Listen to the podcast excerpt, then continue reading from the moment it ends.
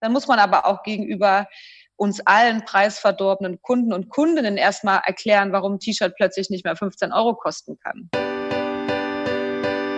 Die Bestandsaufnahme. Der Podcast mit Anniko.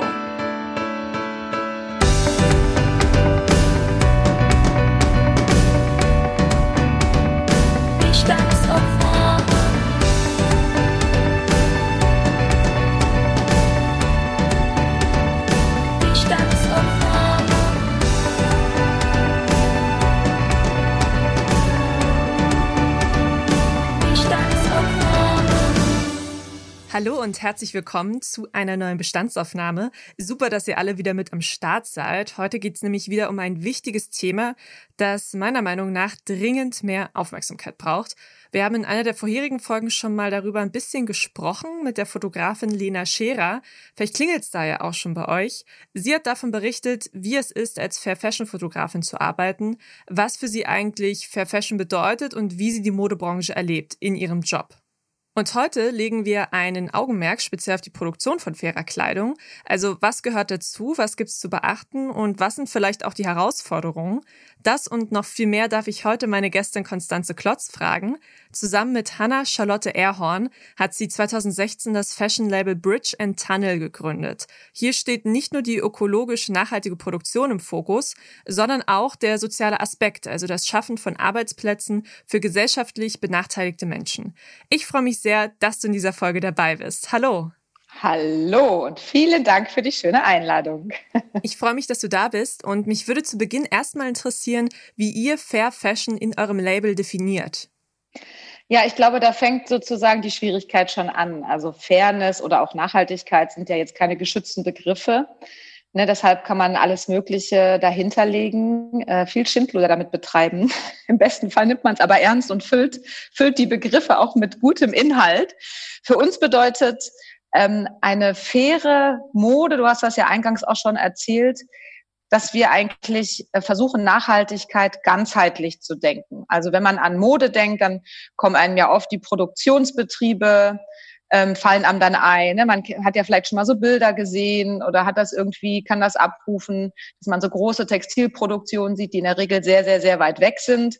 Das, was sich hinter der, der Arbeit sozusagen ähm, an dem Kleidungsstück verbirgt, ist für uns die soziale Nachhaltigkeit. Also wer produziert eigentlich die Kleidungsstücke?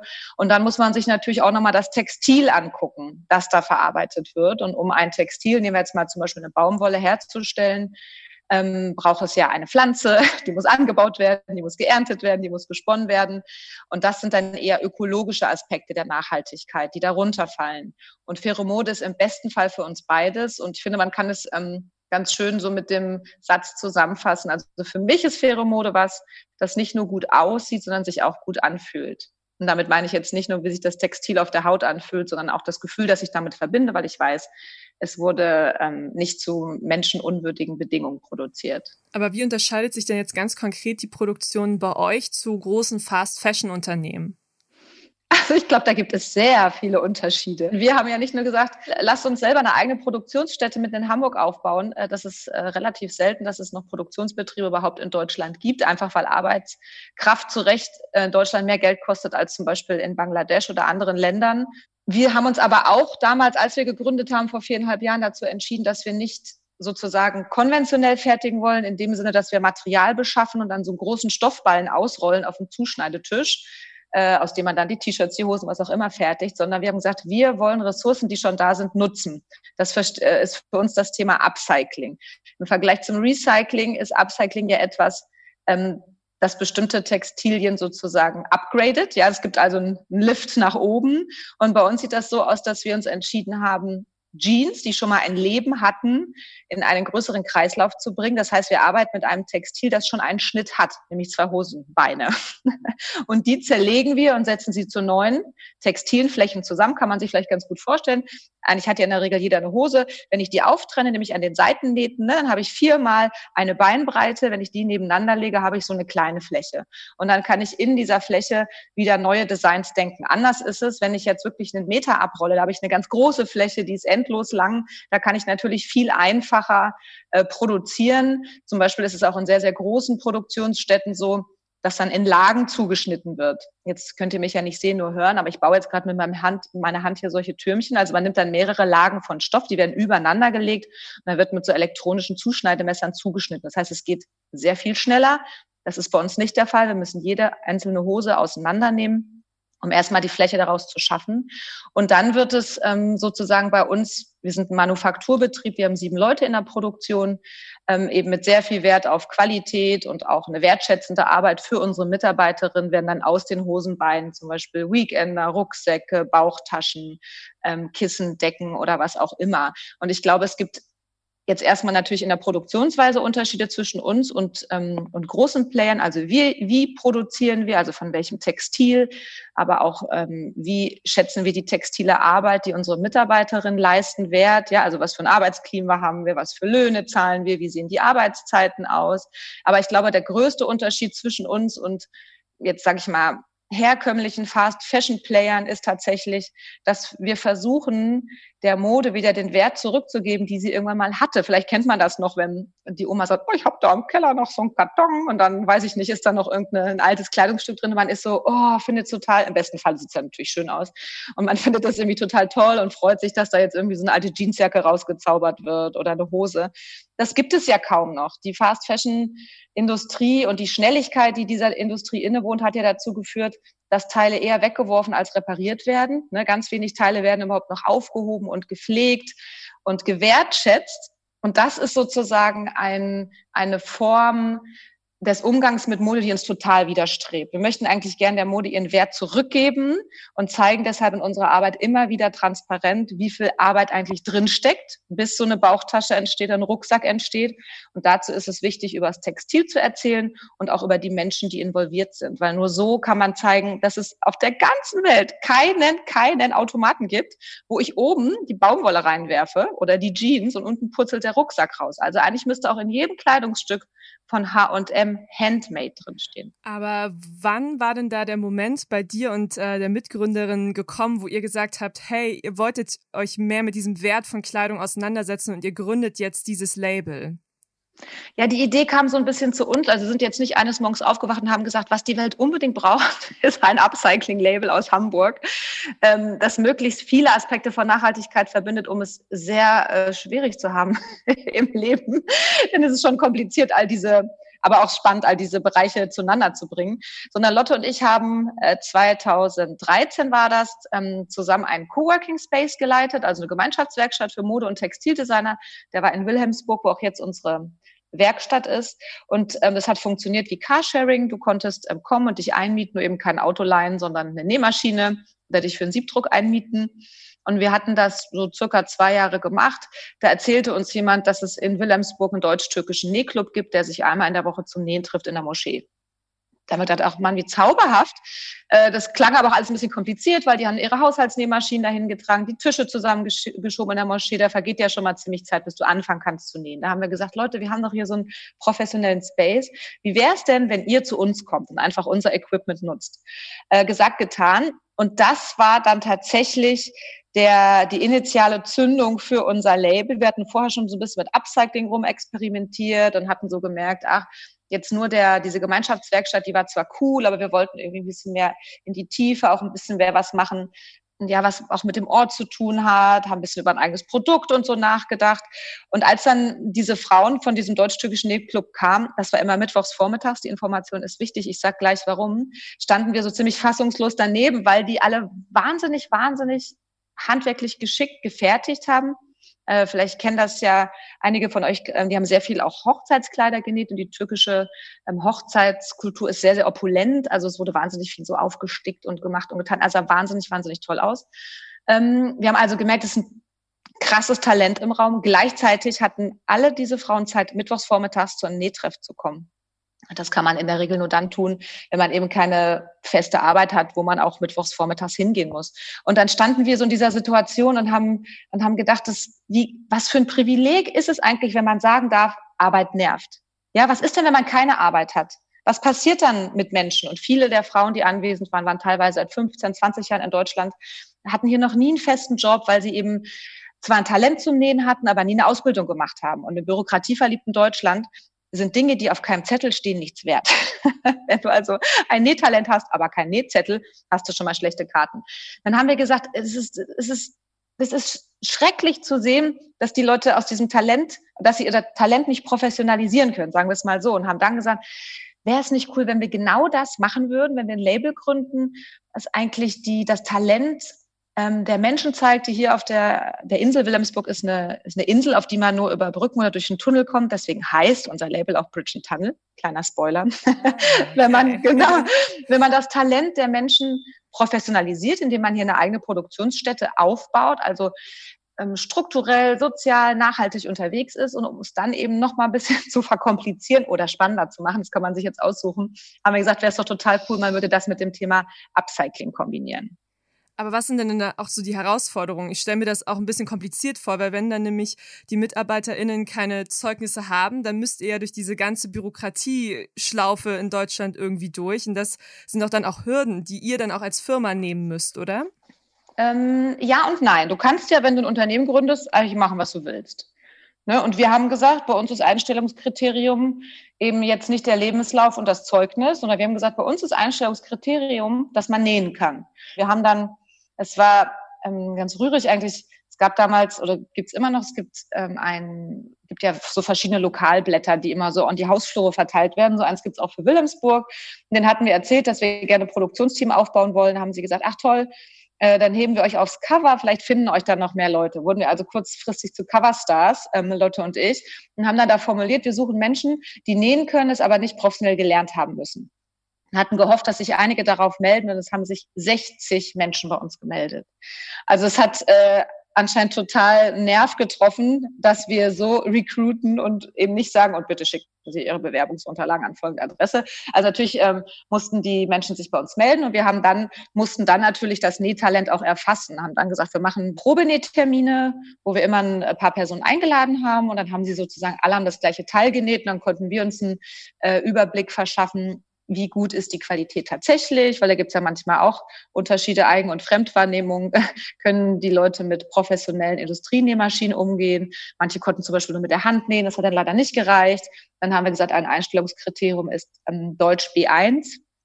Bei uns arbeiten ja Menschen aus sehr, sehr, sehr vielen Ländern. Das ist wahnsinnig ähm, spannend ein ganz, ganz großer Reichtum. Werkstattsprache ist aber Deutsch und dazu braucht man ein bestimmtes Sprachlevel, um sich verständigen zu können. Zwar kann man auch viel zeigen beim Nähen, ist ähnlich, glaube ich, wie beim Sport, da kommt man auch mit wenig Sprache zurecht, aber B1 ist schon wichtig, um da auch bestimmte Schritte erklären zu können.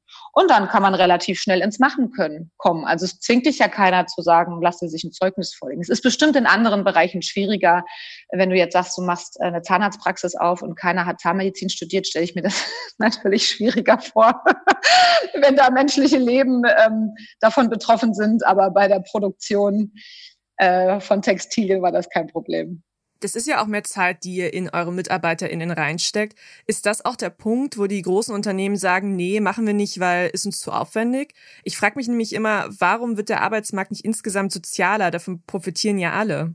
Ja, ich glaube, diese Frage, welche Mitarbeiter man einstellt, die ist ja losgelöst vom Thema Fair Fashion sogar. Ne? Aber du hast es gerade schon richtig erkannt, das ist aufwendig, was wir da machen. Also machen das auch gerne, müssen sehr oft Hilfestellung leisten. Also wer einmal in seinem Leben einen Brief vom Finanzamt, äh, einen Brief vom Finanzamt bekommen hat, weiß ja, wie die Schriftsprache von Behörden in Deutschland aussieht. Wenn man dann kein deutscher Muttersprachler oder Muttersprachlerin ist, dann ist das ja absolutes äh, äh, Fachchinesisch, was, wo ich schon Probleme habe zu verstehen. Wir müssen also wahnsinnig häufig Behördenpost übersetzen, äh, das sozusagen runterstauchen auf das, was eigentlich drin steht.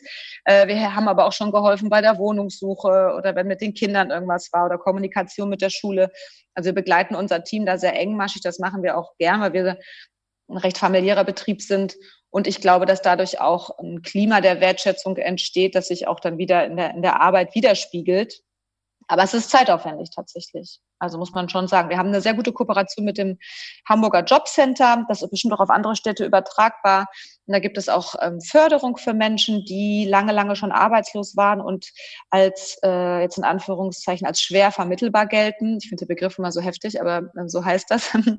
und äh, da haben wir auch ein paar unserer Frauen, die in diese Kategorie fallen und die erhalten dann zum Beispiel auch eine finanzielle Förderung vom Jobcenter, aber auch ein Coaching wo ihnen Leute an die Seite gestellt werden, die eben genau bei so Zettelkram und äh, anderen Dingen unterstützen. Also das ist schon ähm, eine super Hilfe, die wir da übers Jobcenter auch bekommen. Aber ich glaube, für viele andere Fast Fashion Akteure stellt sich ja immer die Frage, irgendwo muss ja die Ware produziert werden. Ähm, das, es gab ja lange auch Manufakturen in Deutschland durch die Globalisierung und einfach den unglaublichen Preisvorteil, den ne, also Nähbetriebe im globalen Süden haben, wurde es nach und nach alles verlagert. Da, dadurch konnten da unglaublich günstige Preise aufgerufen werden, die da wieder zur Folge hatten, dass die Produkte hier unglaublich günstig angeboten werden können. Dann kam immer mehr Masse dazu, weil die Teile eben so günstig waren. Dann wurden sie immer weiter in der Qualität gedrückt. Dann gab es noch mehr Quantität in schlechter Qualität. Und ich glaube, das ist für sehr viele Firmen, so traurig das ist, ähm, dann irgendwie Jetzt macht man es halt seit 20 Jahren so. Ähm, wenn man jetzt sagen würde, man produziert wieder in Deutschland, dann muss man erstmal eine Fertigungsstätte finden. Dann muss man aber auch gegenüber uns allen preisverdorbenen Kunden und Kundinnen erstmal erklären, warum ein T-Shirt plötzlich nicht mehr 15 Euro kosten kann.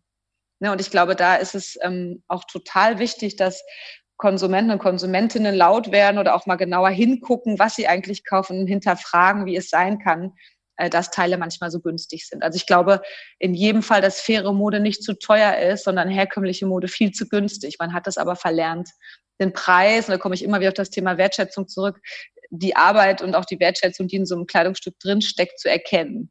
Hast du denn das Gefühl, dass wir in Deutschland irgendwie grundlegend ein Bewusstsein für die Herkunft unserer Kleidung haben? Oder ist es bei den wenigsten, dass die sich mal fragen, wer hat eigentlich meine Hose gemacht oder mein Pulli produziert? Ja, ich kann jetzt natürlich nicht pauschal sprechen. Also ich habe so das Gefühl, wir haben uns ja vor ein paar Jahren auf diese Reise gemacht. Ich äh, kann jetzt gar nicht mehr anders, als genauer hinzuschauen. Das macht mir ganz große Freude. Also ich empfinde das als Horizonterweiterung, nicht als Beschränkung meines Seins. Ich möchte gerne wissen, woher die Sachen kommen, wer sich die Mühe gemacht hat, äh, die zu produzieren, unter welchen Bedingungen, warum dann auf Bioqualität geachtet wird und so weiter. Aber es ist in Deutschland zumindest immer noch auch leider eine privilegierten Diskussion, denn die Teile sind natürlich im Vergleich zu herkömmlicher Mode ähm, hochpreisiger. Das Thema hatten wir gerade schon. Ich finde trotzdem, sie haben den richtigen Preis, aber im Verhältnis sind sie natürlich teurer. Und das hat auch damit zu tun, dass es leider keine politischen Auflagen gibt, äh, für, für globale Fashion-Player so zu produzieren, wie sie produzieren. Also es wird jetzt schon seit einiger Zeit das sogenannte Lieferkettengesetz diskutiert. Ich weiß nicht, ob das schon mal Thema war bei dir ähm, in der Sendung. Und da geht es unter anderem darum, dass eben Betriebe, also ne, Produzenten aus, aus, sagen wir jetzt mal, aus Europa haftbar gemacht werden sollen, wenn sie nicht vernünftig produzieren. Das hätte in jedem Fall auch eine Folge, wenn die Arbeitsstandards gehoben werden, dass auch die, sich die Kosten verändern. Aber man sieht schon, wie bei vielen Sachen, die auf einmal neu gedacht werden, kann man jetzt vielleicht auch mit einem mit erneuerbaren Energien zum Beispiel vergleichen. Da braucht es politischen Rückenwind und auch politische Regularien, äh, damit so eine ganze Branche zur Veränderung teilweise auch gezwungen wird. Und ich träume eigentlich davon, dass man nicht im Nachteil ist, wenn man faire Mode kauft als Konsument oder Konsumentin, sondern dass es irgendwann so ist, dass es solche politischen Subventionen gibt, dass faire Mode günstiger ist als unfaire. Ja, voll. Weißt du, dass man noch einen viel größeren Anreiz hat, äh, die Teile zu kaufen. Aber glaubst du denn, dass wir irgendwann an den Punkt kommen können? Also jetzt deine persönliche Einschätzung. Können wir da in fünf oder zehn Jahren hinkommen? Braucht es politische Schritte? Also die faire Modebranche macht am Gesamtmarkt sowas unter fünf Prozent aus von dem, was sie umsetzt. Also ist der Rest die 95 Prozent, die ganz anders produzieren. Also ich glaube, da ist noch sehr viel Luft nach oben. Ähm, ich weiß nicht, wie schnell sowas gehen kann. Ich glaube, es wird noch ganz schön lange dauern. Ähm, man kann, auch da vielleicht den Vergleich, einen Vergleich ziehen. Zum Beispiel ich achte sehr darauf seit einigen Jahren, dass ich vor allem regionales Essen kaufe, dass ich Bioprodukte kaufe. Aber wenn man sich überlegt, wie lange das ähm, im Ernährungsbereich gedauert hat, bis es relativ gesetzt war, dass es Bio oder regional gibt als Kategorien, dass Leute darüber nachdenken, dass das auch nicht in fünf Jahren passiert. Das waren mehrere Jahrzehnte. Ich glaube, das wird auch noch eine ganz schön lange Reise in der Modeindustrie und Textilindustrie nach sich ziehen. Der Unterschied zu den zu den 80ern, als es ähm, schon erste Menschen gab, die ja mal so als Ökos abgetan wurden, weil sie Dinkelnudeln gekocht haben, keine Ahnung, ist eben, dass jetzt der Klimawandel natürlich drückt. Ja, also ähm, die, die Modeindustrie ist ja wirklich eine wahnsinnig, wahnsinnig dreckige Industrie. Sie ist riesig dazu. Also sie tritt Menschenrechte und auch das Klima mit Füßen. Deswegen muss es bald ein Umdenken geben. Also Altkleider ist ja so ein anderes Lieblingsthema von uns, eben weil wir durch das Thema Upcycling immer viel mit vermeintlichen Resten zu tun haben. Und es gibt eine Zahl, da wird mir mal ganz schlecht, wenn ich die ausspreche. Und zwar werden jährlich weltweit 100 Milliarden Kleidungsstücke produziert. Wow, okay. Schade, dass ihr jetzt nicht ihre Augen sehen könnt. Genau, wir sind ja hier per Videocall zugeschaltet. die Augen waren ganz groß. Genau. Das ist sehr viel. Das ist sehr viel. Und bei einer Weltbevölkerung von knapp acht Milliarden muss man sich mal vorstellen, wie viel das ist. Das heißt, es werden jedes Jahr durch eben die billige Produktion, die schlechte Qualität so viel Teile auf den Markt geworfen, dass unser Planet da darunter erstickt und dann werden die eben alle im, ne, im globalen Süden produziert. Es wird wahnsinnig, also der CO2-Abdruck ist riesig, das Teil wird hin und her geschifft. Da kann man jetzt nicht sagen, oh, wir warten jetzt nochmal 20 Jahre, bis sich in der Modeindustrie was ändert. Also es muss sich sehr, sehr schnell was ändern. Auch durch Corona gab es ja in jedem Fall jetzt nochmal einen, einen Aufwind. Es gab leider sehr hässliche äh, Momente in der ersten Corona-Welle war es so, dass große Fashion-Giganten bereits platzierte Aufträge in den Fabriken in Asien zum Beispiel storniert haben. Ähm, dann gab es ganz viel Protest dagegen, weil äh, die Ware ja teilweise schon gefertigt war oder in Fertigung war. Dann haben aber die Player gesagt, ja, hier ähm, Lockdown, wir können es nicht absetzen. Es sind jetzt äußere widrige Umstände, wir können die Ware nicht abnehmen. Und ähm, da gehen ja ganze Fabriken kaputt und ähm, Menschen, die eh schon wenig für ihre textile Arbeit erhalten, ähm, stehen plötzlich kurz vorm Ruin und die sterben dann äh, im Zweifel nicht äh, an Covid-19, sondern an Armut, weil keine Gehälter mehr gezahlt werden können. Da gab es unter dem Hashtag PayUp sehr viel Aufschrei in der Fair Fashion Szene und ähm, viele große Modeplayer wurden zu Recht, finde ich, öffentlich an den Pranger gestellt, ihre Forderung zu begleichen. Das hat auch ein Großteil dann davon getan. Aber es hat einmal mehr gezeigt, wie global verzweigt die Modeindustrie ist. Also ne, die Player hier in Europa und auch in, in, äh, in den USA und so, die brauchen die Produktionsstätten im globalen Süden, wenn es hart auf hart kommt, also man profitiert sonst immer davon, wenn es hart auf hart kommt, ähm, dann zieht man sich zurück und sagt, äh, nach uns die Sintflut. Und das ist natürlich ein sehr einseitiges Ständnis, ein sehr einseitiges Verständnis von Kooperation, ähm, zeigt aber, wie, also wie riesig die Verzweigungen sind in der Modeindustrie, wie viele Akteure involviert sind und das alles ähm, auf eine nachhaltige, wertschätzende Produktion umzustellen, das wird schon dauern, aber es muss einfach passieren, ähm, ja, damit sowohl menschenrechtlich als auch ähm, aus Gründen der Klimapolitik äh, wir nicht bald ganz andere Probleme haben. Also Mode klingt immer so, als wäre es so was, dass man sich so überwirft, ist nice to have. Aber jeder hat ja Mode. Jeder. Es sei denn, man ist exhibitionistisch veranlagt den ganzen Tag nackig durch die Gegend. Mode betrifft uns alle. Für manche ist es rein funktional, manche leben sich darüber aus. Ich finde, Mode ist auch sehr politisch, aber ist, es ist deshalb eine nicht zu verachtende äh, riesige Industrie, die hat so einen krassen Impact, gerade auch in Bezug auf den Klimawandel, das ist wirklich immens. Und ich glaube, das ist ganz, ganz wenig Menschen bewusst. Leider. Wie habt ihr denn das gemacht während Corona? Habt ihr ganz normal weiter produziert? Wir haben in der ersten Welle das Team ähm, geteilt. Wir können ja leider unsere Arbeit nicht so einfach ins Homeoffice verlagern, wie Menschen, die den ganzen Tag am Laptop sitzen. Äh, dann haben wir einige Mitarbeitern dann Industrienähmaschinen nach Hause liefern lassen und die haben dann teilweise von zu Hause produziert. Die andere Hälfte des Teams war in der Werkstatt. Mm, das hat ganz gut geklappt. Wir sind auch auf Maskenproduktion umgeschwenkt und haben viele, viele Masken produziert, weil wir haben auch gemerkt, dass es für viele unserer Mitarbeiter aus mentalen Gründen nicht gut ist, auch so lange zu Hause zu sein. Viele wohnen auch ein bisschen beengter. Wenn dann noch eine Nähmaschine mitten im Wohnzimmer steht, mm, ist das auch so, so, so semi-schön. Deswegen sind wir jetzt in der zweiten Welle alle weiterhin in der Werkstatt, haben natürlich unsere Hygiene Möglichkeiten so hochgeschraubt wie nur irgend möglich. Also ne, alle bewegen sich nur mit Maske, es wird ständig desinfiziert. Wir haben überall solche Spuckwände eingebaut und sind da sehr, sehr vorsichtig und auch sehr streng und hoffen, ähm, dass wir so irgendwie uns ganz gut durch die Krise manövrieren können. Jetzt hast du ja schon ein paar Mal das Upcycling erwähnt, was bei euch auch im Fokus steht. Gibt es denn da irgendwo Grenzen? Vielleicht eine Jeans, die so zerfallen ist, dass ihr sagt, oh Gott, daraus können wir jetzt gar nichts mehr machen? Oder kann man wirklich aus allem etwas Neues herstellen? Nee, es gibt in jedem Fall Grenzen. Also normalerweise, also wenn die Jeans ganz, ganz billig produziert ist, ähm, dann kann man, ist manchmal die Qualität so schlecht, dass es noch nicht mal mehr für Putzlappen reichen würde. Ähm, also die, ich finde es ganz interessant, die Stadt Hamburg hat vor paar Wochen verkündet, dass sie ihre Altkleidercontainer insgesamt 120 Stück in der Stadt abbaut, weil die erstens zu viel Masse bekommen, die kommen nicht mehr hinterher. 120 Container ist ja nicht gerade wenig. Und die Qualität ist so schlecht, dass sie eben noch nicht mal mehr zum Verwerter gehen kann, der daraus zum Beispiel Putzlappen macht. Und so ist das auch bei manchen Hosen. Wir bekommen die und können die in der Hand zerreißen wie ein äh, Blatt Papier. Also manchmal ist die Qualität wirklich unterirdisch, aber viele Hosen sind, wenn sie zerschlissen sind, kennt man vielleicht auch vom Fahrradfahren oder so, entweder am Knie kaputt oder unten am Saum oder vielleicht ähm, am Pobbes. Aber eigentlich ist die gesamte Rückseite meistens noch unversehrt und auch Oberschenkel, Vorderseite und ähm, äh, genau die Vorderseite der Hose und wir schneiden dann halt die Filetstücke daraus und setzen die im Patchwork-Verfahren neu zusammen und können dann noch was draus machen. Ähm, aber es gibt jetzt auch viele Jeans, die so einen Used-Look haben und schon ganz viele Löcher. Damit können wir natürlich auch nichts machen. Also da kann man dann keine Fläche mehr daraus schaffen. Und wir brauchen ja eine Fläche, um irgendwie dann auch in ein neues Produkt gehen zu können. Jetzt sind wir fast am Ende der Folge angekommen. Last but not least habe ich noch eine Frage, die mich interessiert. Du hast uns jetzt sehr viel von dem Wert der Kleidung erzählt. Ich höre aber auch ganz oft von Freundinnen oder Bekannten, ja, Wertherstellung ist mir alles klar, aber für Fashion kann ich mir einfach nicht leisten, weil sie eben teurer ist als Fast Fashion. Kannst du da so ein bisschen mit den Vorurteilen aufräumen, beziehungsweise hast du auch ein paar Tipps für die ZuhörerInnen, was nicht so teuer ist? Ja, ich finde das super, dass du das fragst, weil natürlich gibt es immer Alternativen zum Neukauf. Gerade wenn der Neukauf vielleicht ähm, wenn man den, den fair umsetzen möchte, vielleicht äh, mit dem eigenen Inhalt des Portemonnaies nicht übereinstimmt. Ich selber bin ja ein großer Freund ähm, auch von Secondhand.